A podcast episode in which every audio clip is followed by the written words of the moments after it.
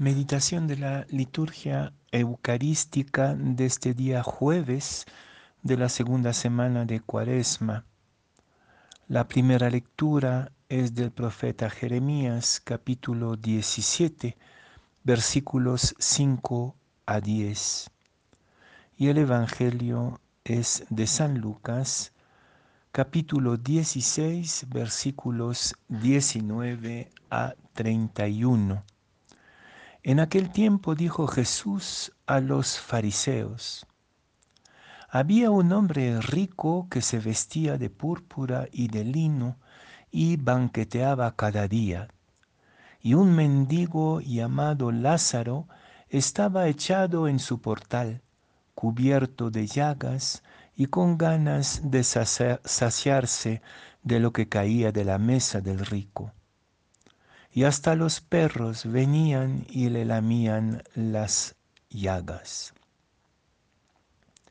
Sucedió que murió el mendigo y fue llevado por sus ángeles al seno de Abraham. Murió también el rico y fue enterrado. Y estando en el infierno en medio de los tormentos, levantó los ojos y vio de lejos a Abraham y a Lázaro en su seno, y gritando dijo, Padre Abraham, ten piedad de mí y manda a Lázaro que moje en agua la punta del dedo y me refresque la lengua, porque me torturan estas llamas. Pero Abraham le dijo, Hijo, recuerda que recibiste tus bienes en tu vida y Lázaro a su vez males. Por eso ahora él es aquí consolado y mientras que tú eres atormentado. Y además entre nosotros y ustedes se abre un abismo inmenso para que los que quieran cruzar desde aquí hacia ustedes no puedan hacerlo, ni tampoco pasar de ahí hasta nosotros. Él dijo, Te ruego entonces, Padre, que le mandes a casa de mi Padre, pues tengo cinco hermanos, que les dé testimonios de estas cosas, no sea que también ellos vengan a este lugar de tormento. Abraham le dice, tienen a Moisés y a los profetas que los escuchen. Pero él le dijo, no, padre Abraham, pero si un muerto va a ellos, ¿se arrepentirán? Abraham le dijo, si no escuchan a Moisés y a los profetas, no se convencerán ni aunque resucite un muerto.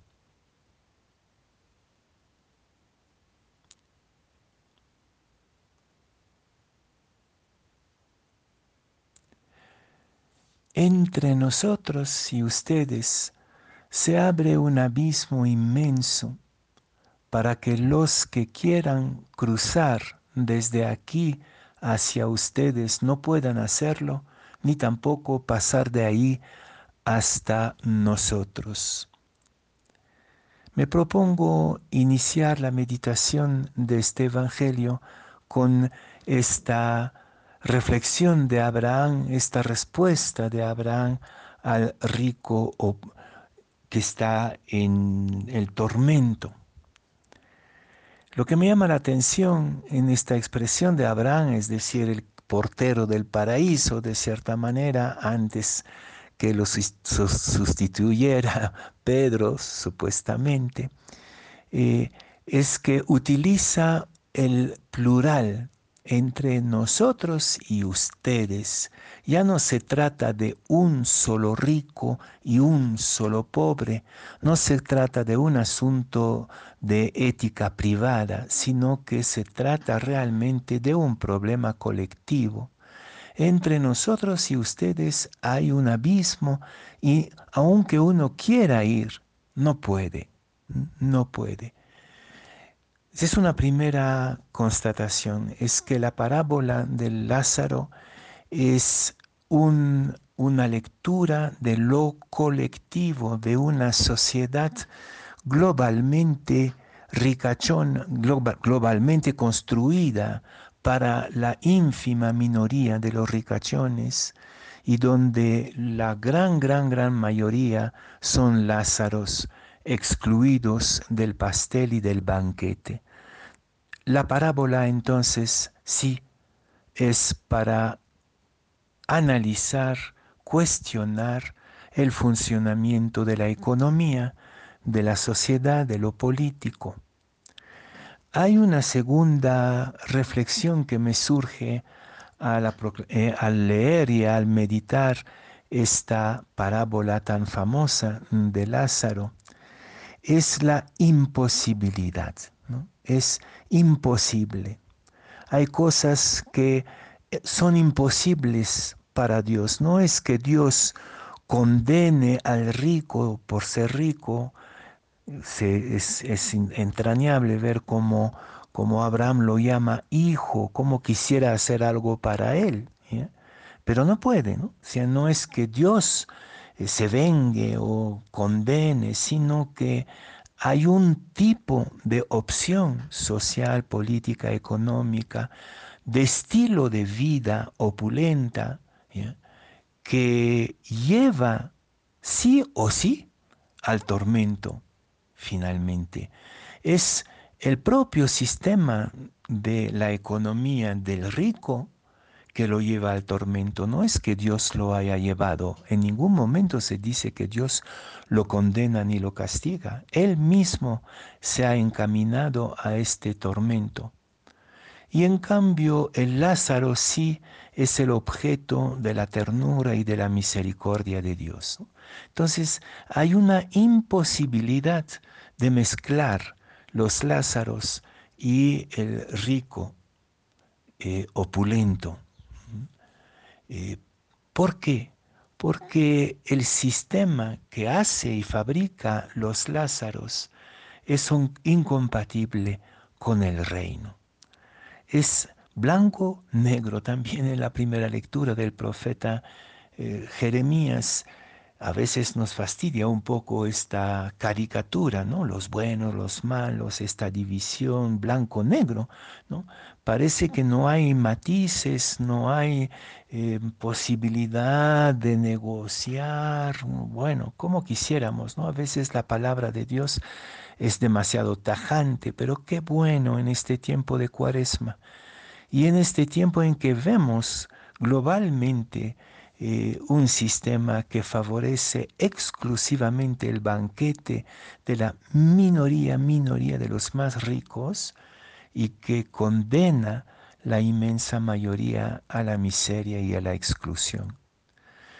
En esta temporada de cuaresma tan importante, tan bello, donde la liturgia nos eh, recuerda las cosas esenciales, claras, simples, de nuestro compromiso cristiano, creo que hoy día Jesús nos invita a no caer en el intimismo. No, la cuaresma no es solamente ni primeramente eh, hacer la limpieza de la casa interior, sí es muy importante, de tu propia casa individual, personal, de tu corazón, pero también nos hace recordar que se trata de un asunto que tiene consecuencias colectivas.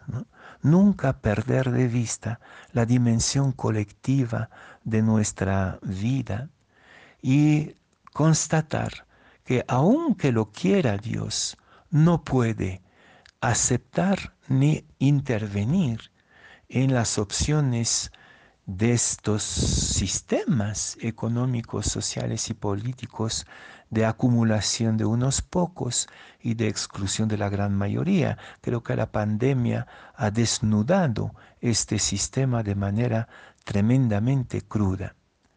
El rico no es mala gente, como ven, ¿no? No es mala gente. Eh, simplemente había cerrado los ojos. Yo creo que él sabía que estaba ahí Lázaro. ¿no? Hacía como si no lo hubiera visto, pero sabía perfectamente que hay cantidad de excluidos en esta sociedad de desecho, como dice el Papa Francisco. La prueba es que lo reconoce, lo reconoce de lejos en el seno de Abraham. Quiere decir que sabía de su existencia. Todos sabemos de la existencia de la, del empobrecimiento, de la pobreza a nuestras puertas. Conocemos. No hay que hacernos dibujos, pero nos hacemos el, el olvidado, el olvidadizo.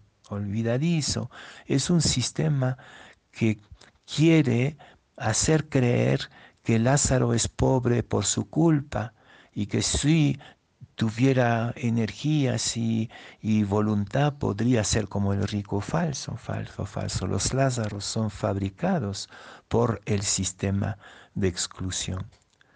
Finalmente, eh, este rico, finalmente bueno, ¿no? Que pide que se vaya a avisar a sus hermanos, tiene, tiene cariño por sus hermanos. A, este cariño, eh, Abraham le, responde, tienen la escritura, tienen a, Moisés, tienen a los profetas, o sea que saben, eh, saben por dónde va el camino de Dios, lo saben perfectamente, también nosotros lo sabemos, ¿no? Oh, dice el, el, rico, pero con algún milagro, ¿no? Alguna resurrección. Y Abraham dice, ni siquiera eso la conversión de nuestros sistemas, de nuestras convicciones, ahora que estamos en periodo electoral, eh, vamos a escoger los sistemas que favorecen la acumulación de unos pocos a cualquier precio y la exclusión de las grandes mayorías, o vamos a estar atentos a quienes proponen realmente eh, una, una repartición equitativa de las riquezas, una atención a los débiles y vulnerables. Bueno, si, si no lo hacemos, es como si no escucháramos la palabra de Dios, esta parábola, y entonces no nos quejemos de las consecuencias, las que vemos en el mundo entero en este momento.